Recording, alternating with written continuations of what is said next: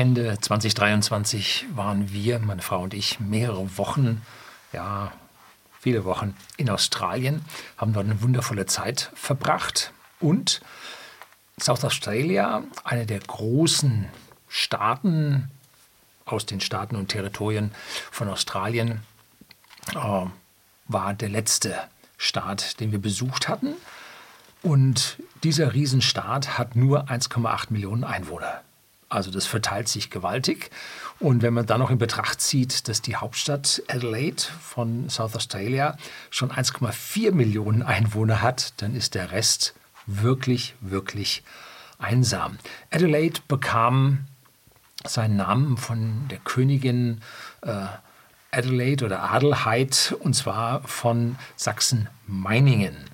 Das heißt, es war im Prinzip eine aus dem deutschen Geschlecht, die er damals dann dort zur Königin wurde. Ich glaube, die war bis 1860 oder so.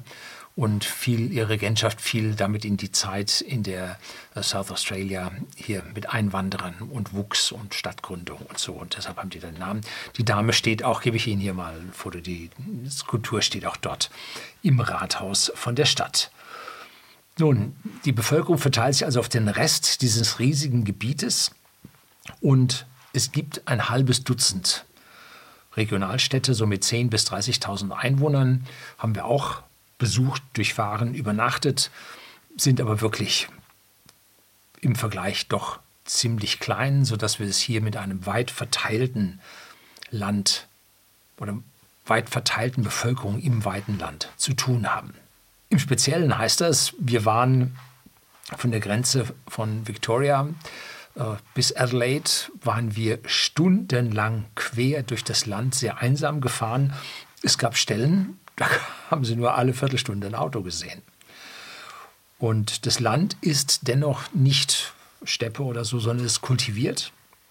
Es wird von Farmern genutzt und man sieht Schafe, Rinder, aber auch Anbauflächen, Weizen, Golden Plains, also bis zum Horizont Weizen, riesige Anlagen. Und natürlich dann auch Wein, der vor allem aus dem Barossa Valley, aber auch aus anderen Gebieten dort doch ziemlich mittlerweile weltberühmt ist. So, das war jetzt mal kurz die Einleitung. Jetzt kommen wir da ein bisschen in die Details.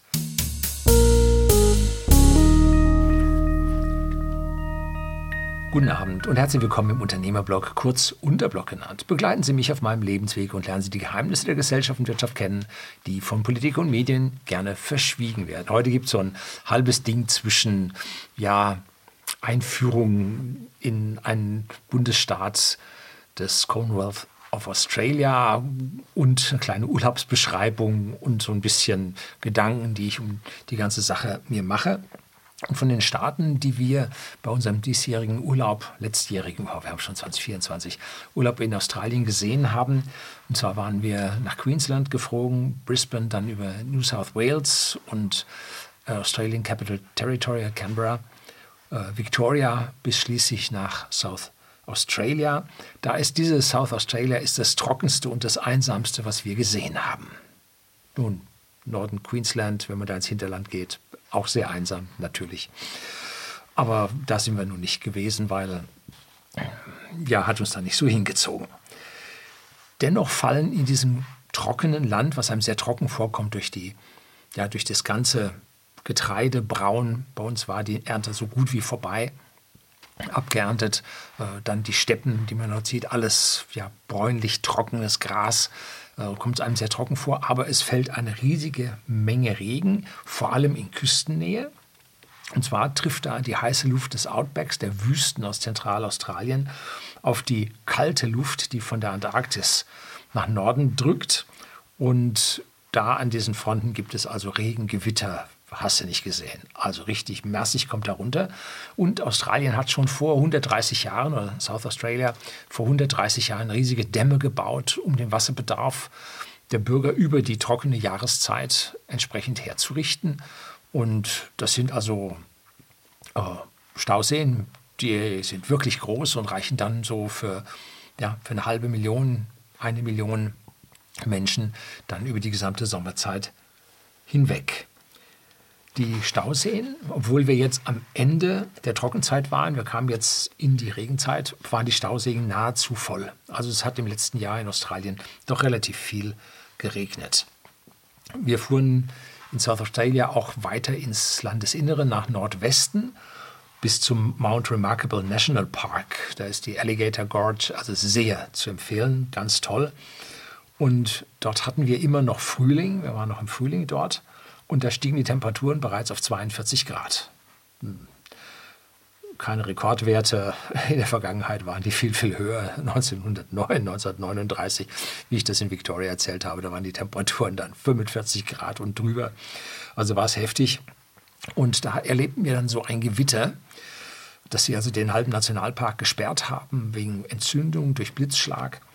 Und da fielen die Temperaturen durch diese riesigen Gewitter am Morgen bis runter auf 12 Grad. Von 42 auf 12. Ja, hat was. Ne? Also, South Australia ist ein Staat der Gegensätze. Besonders beeindruckt hat uns das Kangaroo Island, 80 Kilometer südlich von Adelaide, ist, glaube ich, die drittgrößte Insel von Australien. Und da haben wir dann eine ganze Handvoll Tage drauf verbracht. Dann gibt es da also Sanddünen und einen Robbenstrand und äh, wundervolle Natur. Überall Kängurus, heißt Kangaroo Island. Äh, tolle Sachen. Aber viele Straßen sind dort noch Gravel Roads oder wie der Australier sagt, Dirt Roads, Schmutzstraßen. Und Straßen ohne Teerbelag, festgefahren, werden auch hin und wieder mal planiert und, und begradigt. Und von den 8.500 Kilometern, die wir jetzt in Australien gefahren sind, waren mehr als 500 Kilometer unbefestigt und ein Großteil davon war in South Australia. Und weite Strecken ähm, in South Australia sind zwar breite Straßen, aber nur in der Mitte ist eine Fahrspur asphaltiert. Und da fährt man nur mit dem Lineal gezogen diese Straße lang auf der Teerspur, dann kommt einer, ne, sieht man dann, und dann fährt man mit einem Rad auf den Dirt, auf, auf die Gravel Road, nebendran, Fahrspur, und der andere auch, und dann passiert man sich da. Hat riesige Vorteile, weil es keinen Steinflug gibt. Ne? In äh, Südafrika bin ich gefahren, sind wir gefahren, äh, auch Dirt Road, abseits von allem, und dann peng so ein Stein in die Scheibe rein. Jo, hat was. Ne? Gut, wir haben uns gefragt, ob wir längere Strecken nicht hätten fliegen sollen dass man da so Stundenfahrt durchs Gelände, durch die Landschaft sich nicht hätte sparen sollen. Die Australier machen das alle. Also da brummt es ganz gewaltig zwischen den Städten mit den Fliegern. Mm, aber wir wollten ein Gefühl für die Landschaft, für die Weite haben und für die ändern sich, ändernde Sicht äh, der Landschaft, dass man also so mitbekommt, wie groß ist das Land und so nicht einfach drüber wegfliegt, also du bist anderthalb Stunden geflogen und bist woanders und dann hast du zwischendrin nichts gesehen. Und das Zweite ist, man kommt dabei an viel kleinere Hotels, an viel kleinere Unterkünfte, an Lodges, abseits von allem. Und da kommt man dann mit der Bevölkerung auch ins Gespräch und erfährt da eine ganze Menge. Da habe ich dann eine ganze Menge zu erzählen im letzten Video über Australien, was dann so vielleicht in 14 Tagen oder wann ich Zeit finde, dann kommen wird. Also hochinteressante Geschichten. Und so hat mir zum Beispiel, haben wir auch in Neuseeland gemacht, so hat mir dort ein ausgewanderter Südafrikaner äh, erzählt, vor Augen geführt, was für ein Chaos da gerade in, äh, in, Südafrika am Laufen ist, wie das da abgeht. Und da habe ich auch ein Video zugedreht, ist allerdings äh, nicht gelistet. Bei YouTube finden Sie das nicht bei Suche, sondern müssen Sie zwingend auf den Link klicken, den ich Ihnen in der Beschreibung und hier oben gebe. Da kriegen Sie mal mit, was da so in Südafrika los ist. Und mittlerweile hört man schon ein bisschen mehr davon reden. Ne? Am meisten beeindruckt hat mich in South Australia haben mich die riesigen Weizenfelder bis zum Horizont. Und dazwischen, regelmäßigen Abständen, ich sag mal so 50, 80, 100 Kilometern, riesige Getreidesilos. Aber auch hier Kritik, allesamt im Besitz der Agrarkonzerne. Iterra ist da einer der ganz großen. Und dann guckt man so nach, der war früher selbstständig, kanadischer Konzern und so. Und Glencore hat ihn gekauft. Ja, siehst du, sind wir schon wieder bei den Großen. Ne? Ja, Glencore ist da an der Stelle ein gutes Stück umstritten. Also. Und wenn man dann dort durch diese Golden Plains fährt, durch diese riesigen Weiden, dann sieht man auch die ersten richtigen Road Trains. In Deutschland macht es keinen Sinn, mehr als fünf Achsen an den LKW dran zu machen, weil das Gewichtslimit von 40 Tonnen einfach keinen Sinn macht. Wenn man jetzt eine sechste Achse dran macht, so eine Achse wiegt bestimmt eine Tonne, eher vielleicht ein bisschen mehr, Achsbrücke ziemlich schwer und so, dann die ganzen Bremsen und, und die Bereifung, hm, da verliert man Nutzlast. Also das Ausgewogenste sind fünf Achsen bei unseren LKW. Schauen Sie mal auf die Straße, fünf Achsen, die 40 Tonner, die haben fünf Achsen. Drei am Auflieger äh, und zwei vorne und mehr macht im seltensten Fall Sinn.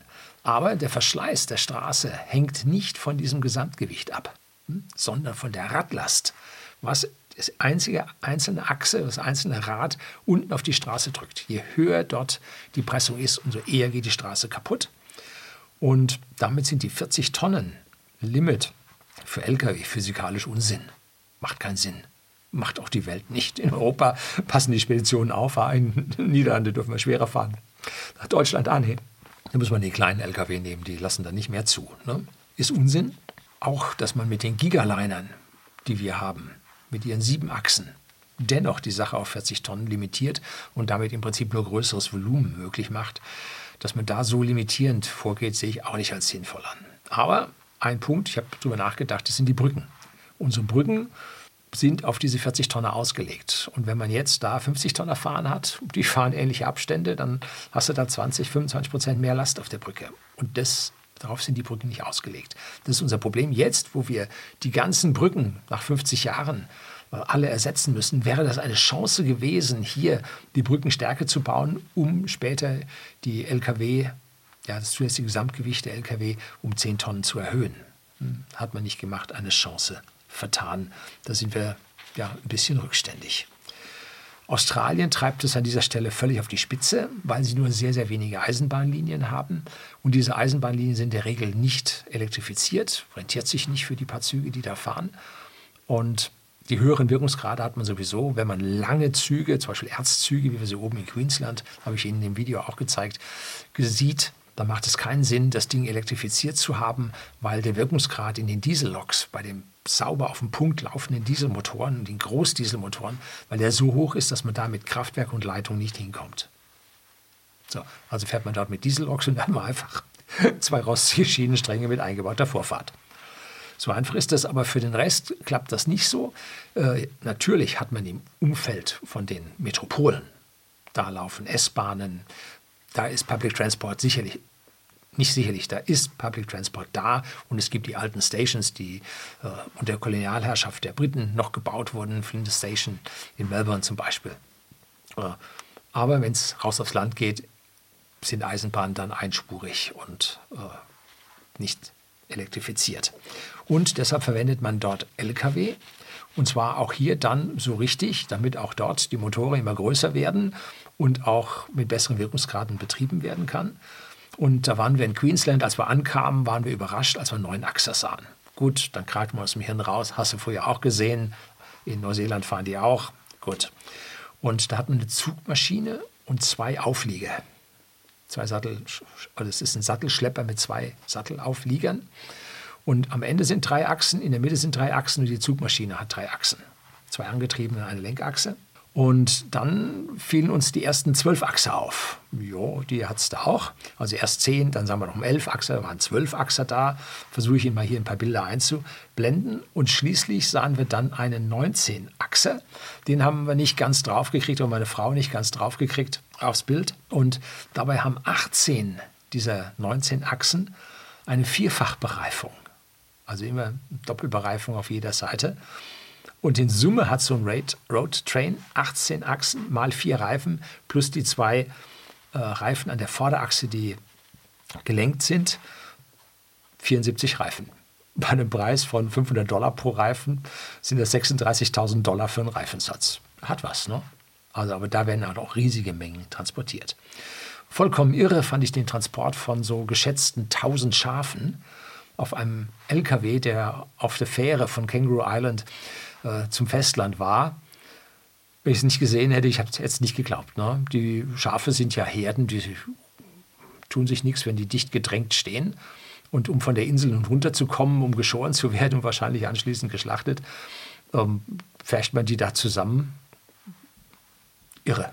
Also war für mich äh, bislang unvorstellbar, wenn ich es nicht gesehen hätte. Ne? Je weiter man von der Hauptstadt Adelaide, die sich nun nicht sonderlich von anderen Metropolen Australiens unterscheidet, sie ist halt ein kleines bisschen kleiner, ist ein bisschen übersichtlicher. Und je weiter man sich von dort aus nach Nordwesten ins Landesinnere von South Australia bewegt, umso einsamer werden es, die Städte wären rarer und die Felder immer größer. Ne? Ganz weit im Norden sind wir da nicht gekommen, war uns dann zu weit. Und dort befinden sich dann die großen Minen. Also da wird gefördert. Und da habe ich herausgekriegt, auch die Olympic Dam Mine, die die größten Uranvorkommen der Welt aufweist. Da kommen wir gerade zum Schluss, habe ich da auch einen kleinen äh, Schwank zu erzählen. Und diese Mine dort hat auch die viertgrößte Kupferreserve und die fünf größten Goldreserven der Welt. Also da ist richtig äh, Bergbau am Machen und da kommen dann auch diese Lkw raus, die dann an diese Häfen dorthin fahren, die dort an diesem ja, Meeresarm, der bis ins Landesinnere reicht, dann dort dran sind. Und an einem dieser Häfen, in Port Pirie, haben wir auch ein paar Tage übernachtet.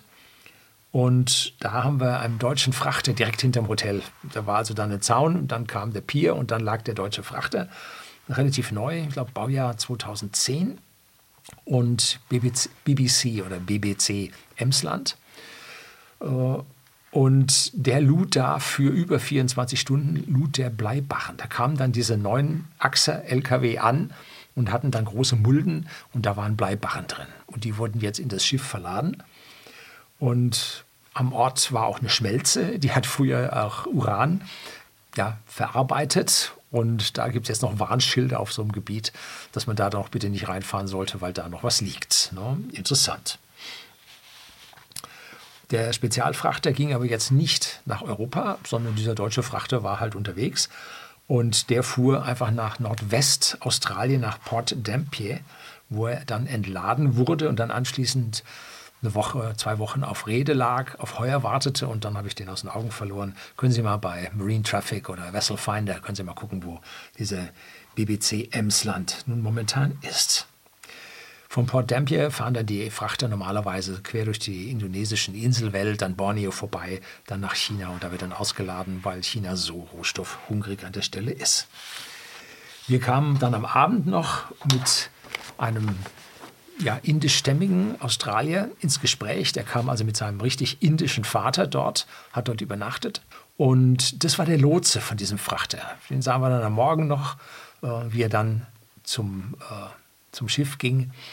Und der hat es dann sicher über die Fahrrinne rausgebracht, haben wir dann so ein bisschen aus dem Auto per Internet dann verfolgt, wie der sich da auf den Weg gemacht hat. Australien ist für seine Rotweine berühmt. Wer also so ein bisschen sich beim Rotwein auskennt, merkt es. Und eine Spitzenstellung weist dabei South Australia mit dem Barossa Valley. Nordöstlich, nordwestlich, nördlich, nördlich bis nordöstlich von Adelaide auf. Und Spitzenweingüter wie Penfolds oder Wolf Blass haben da also herausragende Positionen. Haben wir uns beide auch angeschaut, richtig schön. Und die kassieren also weltweit regelmäßig beste Bewertungen, muss sich also nirgendwo mehr verstecken. Vor allem der Shiraz ist das, wofür Australien an der Stelle sehr berühmt ist. Und dort hat es also auch eine Bergkette, an der sich dann die, die Wolken stauen, wo es dann zu, zu Steigungsregen kommt. Und als dann die Luftmassen von, mit 42 Grad von Landesinneren mit den kalten Luftmassen von der Antarktis zusammentrafen, kam es da also auch dann zu großen äh, Gewittern, auch Regenfällen. Und dann fiel in weiten Teilen des Barossa Valleys der Strom aus. Das Licht flackerte kurz und dann war es aus. Nach 20 Sekunden kam der Strom wieder und wir haben da also ordentlich mit dem Computer am Abend weiterarbeiten können, kein Problem. Doch es war Notstrom, was das Hotel versorgte. War ein großes Hotel, Novotel. Und der Notstrom war automatisch angesprungen. Das heißt, die sind darauf vorbereitet, dass der Strom ausfällt. Das passiert dort öfter. Dann waren wir unterwegs, äh, da Richtung Flinders Range, weiter im Norden.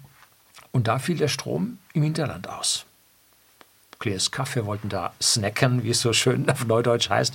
Wollten also ein Lunch nehmen und das passiert in Cafés. Die heißen Kaffee, haben aber jetzt mit Kaffee und Kuchen relativ wenig zu tun. Man kriegt ein paar Danish und äh, ein paar Cookies und ja, und ansonsten ein paar Sandwiches und, die, und vielleicht auch noch einen Hamburger. Und die Auswahl ist dann doch sehr begrenzt, aber die Leute essen mittags äh, vergleichsweise knapp. Und die konnten wegen Stromausfalls nichts anbieten. Und erst haben wir so gerade, die haben gesagt, der ist zu, brennt kein Licht und da ist auch zu, brennt kein Licht. Und bei einem stand dann äh, Schild vorne drauf, closed, no power oder Power Outage oder was immer da drauf stand. Da haben wir gewusst, ah, jetzt Strom aus. Aber wir hatten Hunger. Ne? Was haben wir dann gemacht? Sind wir zum Supermarkt gefahren und da war Licht.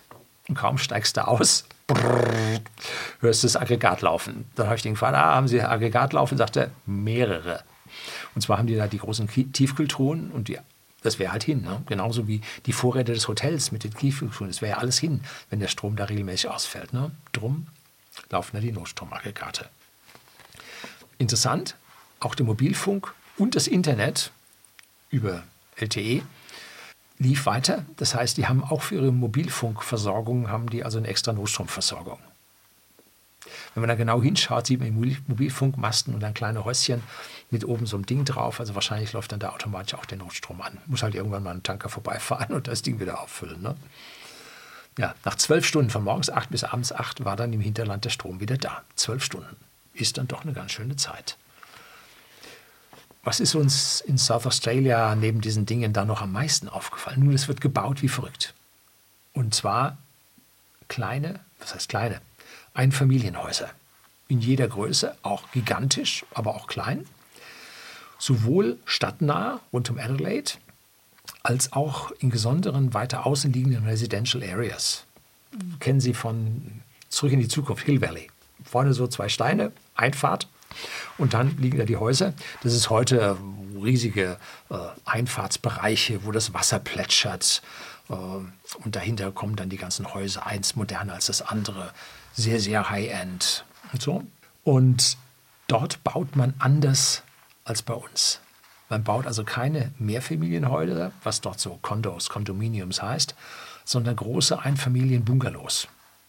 Wenn die Leute alleine sind, dann vielleicht ein Gästezimmer brauchen und so, dann hat man da so ein Two-Bedroom, also eins für die, die, Besitzer und eins als Gast oder als Kind. Und dann gibt es Two-Bedroom, Three, Four, Five, geht rauf bis sieben äh, zusätzliche Schlafzimmer. Danach wird gerechnet, kaum jemand gibt Quadratmeter an. Natürlich liest man die dann auf den, den Makler aushängen, sieht man dann auch die, die Quadratmeter, aber darum geht es nicht wirklich. Groß so als Symbole sind dann die Anzahl Schlafzimmer gezeigt und genannt.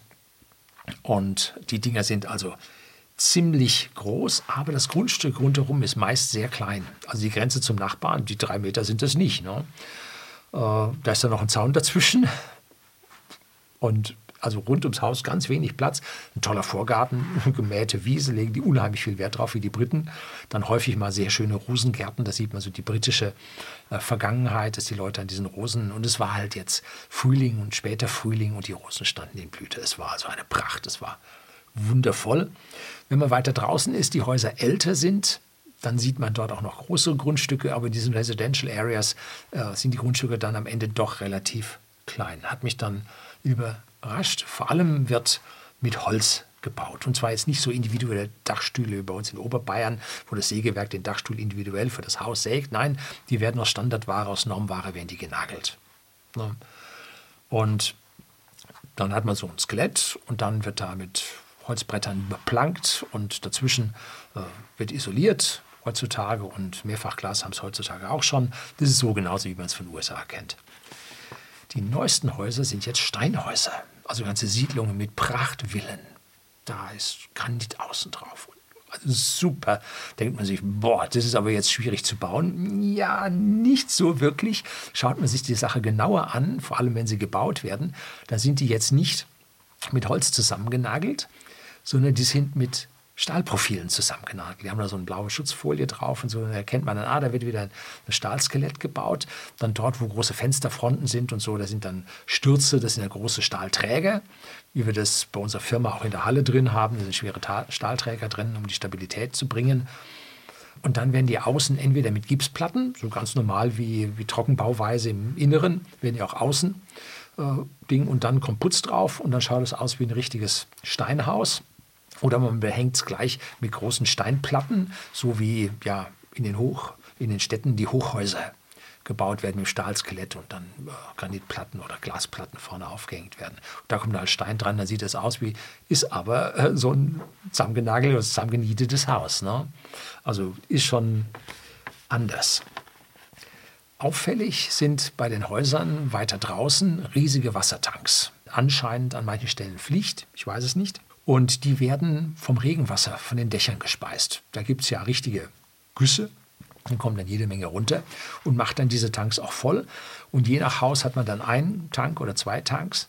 Die können gerade so äh, auf Lkw gefahren werden. Haben also eine Höhe von vielleicht zwei, drei Metern, zweieinhalb Metern, kriegt man also dann auf die Breite vom Lkw drauf und eine Breite äh, von, von vier, viereinhalb Meter. Das heißt, in der Höhe, die werden dann hochkant auf den Lkw gefahren, gehen sie also unter den Autobahnbrücken durch. Und die Autobahnbrücken haben dort durch die Reihe 4,50 Meter und mehr.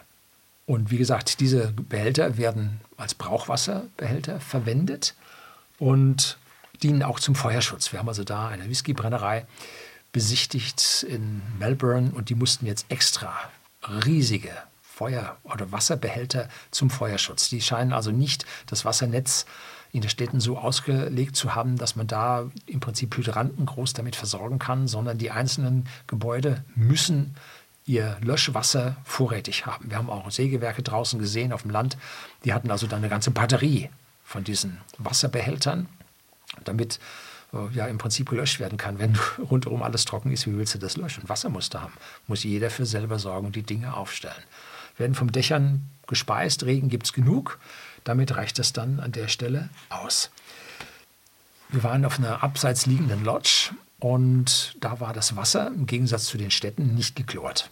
War also sehr angenehm, das Wasser. Und dann sprach ich da mit dem Ingenieur, der also für die Infrastruktur da, das waren so, ich weiß nicht, zehn Lodges, Einzelräume, die man sich gemietet hat, mit eigener Küche und, und so, Balkon und Meersicht, ganz toll, äh, bekam man Wasser und das war nicht geklort. Und dann habe ich den gefragt und dann sagte er, ja, wir haben unser Wasser selber. Sammeln überall die Wassertanks und äh, wir duschen und so weiter mit Regenwasser.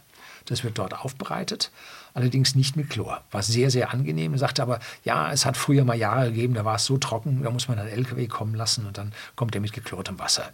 Aber so die letzten Jahre hat es genug geregnet, dass also an der Stelle diese Versorgung von LKW oder per LKW nicht mehr erforderlich war. Angeschlossen war dieses Hotel über nur eine 19 kV Leitung einphasig. Da kommt ein einfaches Kabel. Ne? Zack, Erdung geht über Grund. Äh, Internet über eine Funkstrecke, ungefähr 20 Kilometer, war sehr ordentlich mit VPN nach Hause. Wir konnten remote arbeiten. Wir konnten auch äh, Seven vs. Wild auf Freebie schauen, was ja nur in Deutschland ausgestrahlt wurde, um VPN und dann darüber und dann klappte das. Äh, also die Funkstrecke war wirklich gut. Also das hat mich dann schon. Äh, man sieht, wie die in der Wildnis wirklich leben können und sich da eingerichtet haben. Abschließend, so langsam kommen wir mal muss ich sagen, dass die Menschen unglaublich freundlich sind dort. Unglaublich. Falls Sie das Video mit dem Crocodile Dundee gesehen haben, Paul Hogan, ne? und der läuft ja da durch die Straßen und grüßt immer. Ne? Und die Leute schauen ihn an und sagen, was macht denn der Schrat da? Ne? Und das machen die Leute dort auf der Straße. Und sogar einzelgehende Frauen grüßen einen als einzelgehender Mann. Ich bin der Ältere, eine junge Frau grüßt einen zuerst. So ist das übrigens, falls Sie das nicht wissen, macht man zu Hause auch. Bei uns auf dem Land kriegen die Kinder beigebracht, wenn dann ein Erwachsener kommt, grüßte den. Zuerst. Und die einen sieht man, haben keine Erziehung genossen, die tun das nicht. Und die anderen, die machen das. Und in Australien ist das gang und gäbe. Ähm, und selbst wenn es so ein bisschen dunkler ist im Park, man wird gegrüßt. Man ist sich näher. Die Bevölkerung hat keine Angst voreinander. Ganz, ganz toll. Ne? Gut, überall sieht man so Pistol Clubs und Rifle Ranges. Ne? Kann man dann sehen, so auf der Landkarte. Ne? Oh, Rifle Range, mal wieder eine. Ob die alle eine Knarre in der Hosentasche haben und deswegen die Kriminalität so gering ist, wie sie dort so gering ist? Weiß man nicht so genau. Ne? Klar ist das Grüßen ritualisiert und man vermutet, dass da jetzt nichts dahinter steckt. Also man grüßt, weil man grüßt ne? und so. Ne? Ja, weit gefehlt. Natürlich ist das eine stereotype Frage und man kriegt immer dasselbe gefragt. wie geht es dir? Und wenn man dann antwortet, also wir hatten einen Platten gehabt, haben geantwortet, also uns geht es nicht gut, wir haben gerade Platten gehabt und so, dann wird sofort gefragt, kann man helfen? Soll ich jemanden anrufen? Wissen Sie, wie es weitergeht? Echte Anteilnahme. Die hätten angerufen, die hätten einem geholfen. Es ist also nicht nur eine Floskel, sondern das ist tief in der Bevölkerung drin. Echte Anteilnahme und selten so hilfreiche Menschen gesehen. Selbst in Adelaide grüßen sich also wildfremde Menschen auf der Straße. Gut, wenn es da mal voller am Bürgersteig wird und so, Ampel meine ich, Kreuzung, dann natürlich nicht mehr. Das sind einfach zu viele. Und ja, ich fand das toll. Die sind richtig Multikulti. Haufen Asiaten, Inder, aber keine Kopftücher. Gut, also es ist ein Miteinander und kein Gegeneinander. Was mir in South Australia im Gegensatz zu anderen Teilen von Australien gefehlt hat, waren die kleinen Städte und die Dörfer, die wir so, Dörfer sind bei uns bis 10.000 Einwohner, äh, die man bei uns so hat. Ne? Entweder ist Australien riesengroß und dann doch ziemlich anonym mit diesen Mega-Hochhäusern, oder aber wirklich klein in South Australia. Einzig der Küstenstreifen so bei äh, Adelaide wo ja ein Haufen Ferienhäuser, Ferienvillen und kleine Ortschaften sind, die wachsen so langsam zusammen zu einem gemeinsamen größeren Bereich. Da sieht man noch die Sache ein bisschen kleiner, aber 50 Prozent der Häuser standen so gefühlt leer, waren gepflegt, Rasen wird von den Gärtnern und so weiter alle gemacht, aber ich glaube, das waren Ferienhäuser. Ne? Da ist es noch ein bisschen kleinteiliger, äh, aber verbindet sich auch gerade zu etwas Größerem. Ne? Von Adelaide aus ging es dann mit dem Nachtflieger um 22 Uhr über den Persischen Golf nach Hause. Ich fand es also erstaunlich, dass so eine abseits liegende Stadt, Adelaide, 1,3 Millionen Einwohner, dass man von dort aus bis in den Persischen Golf nonstop über Nacht fliegt. Und der Flieger war gut gefüllt. Also der war nicht so halb leer oder so, der war gut gefüllt. Ne? Und damit mussten wir nur ein einziges Mal am Golf umsteigen. Und am Rückweg kamen wir dann mit einem österreichischen Ingenieur, beim Umsteigen dann ins Gespräch und der erzählte, ja, äh, er ist Spezialist für radioaktive Messungen und so und der war da in den Minen unterwegs in Australien, in South Adelaide. Ja, da hat man jetzt gewusst, warum diese Stadt so angeschlossen ist. Es ist der Wohlstand der Minen und das macht ja einen der Großteils der Großteil ja, des Exports von Australien statt. Landwirtschaft ist auch groß vom Wert her, aber nur mit, was habe ich nachgelesen, 12 Prozent, relativ klein. Die, äh, Im Prinzip die Minen, die Erze, die Kohle, das, was dort exportiert wird, das macht den großen Batzen des Außenhandels äh, von Australien aus. Und da kommen natürlich dann aus aller Herren Länder die Leute, die Spezialisten, die an dieser Stelle dann helfen. Dies zieht also das Geld der rohstoffhungrigen Welt an. Ne? So, zum Abschluss gibt es dann in den kommenden Wochen noch ein allgemeines Video über ganz Australien und ob dieses Land denn nun zum Auswandern taugt. Das ist ja die große Frage, die ja immer auftaucht äh, und vor allem dann in Verbindung mit der Cerveza-Krise, mit den politischen Lockdowns, die es gegeben hat. Was ist denn da in Australien so los gewesen? Auch da habe ich hochinteressante Gespräche geführt. Kommt in den nächsten 14 Tagen, schätze ich mal so. So, das soll es heute gewesen sein. Herzlichen Dank fürs Zuschauen.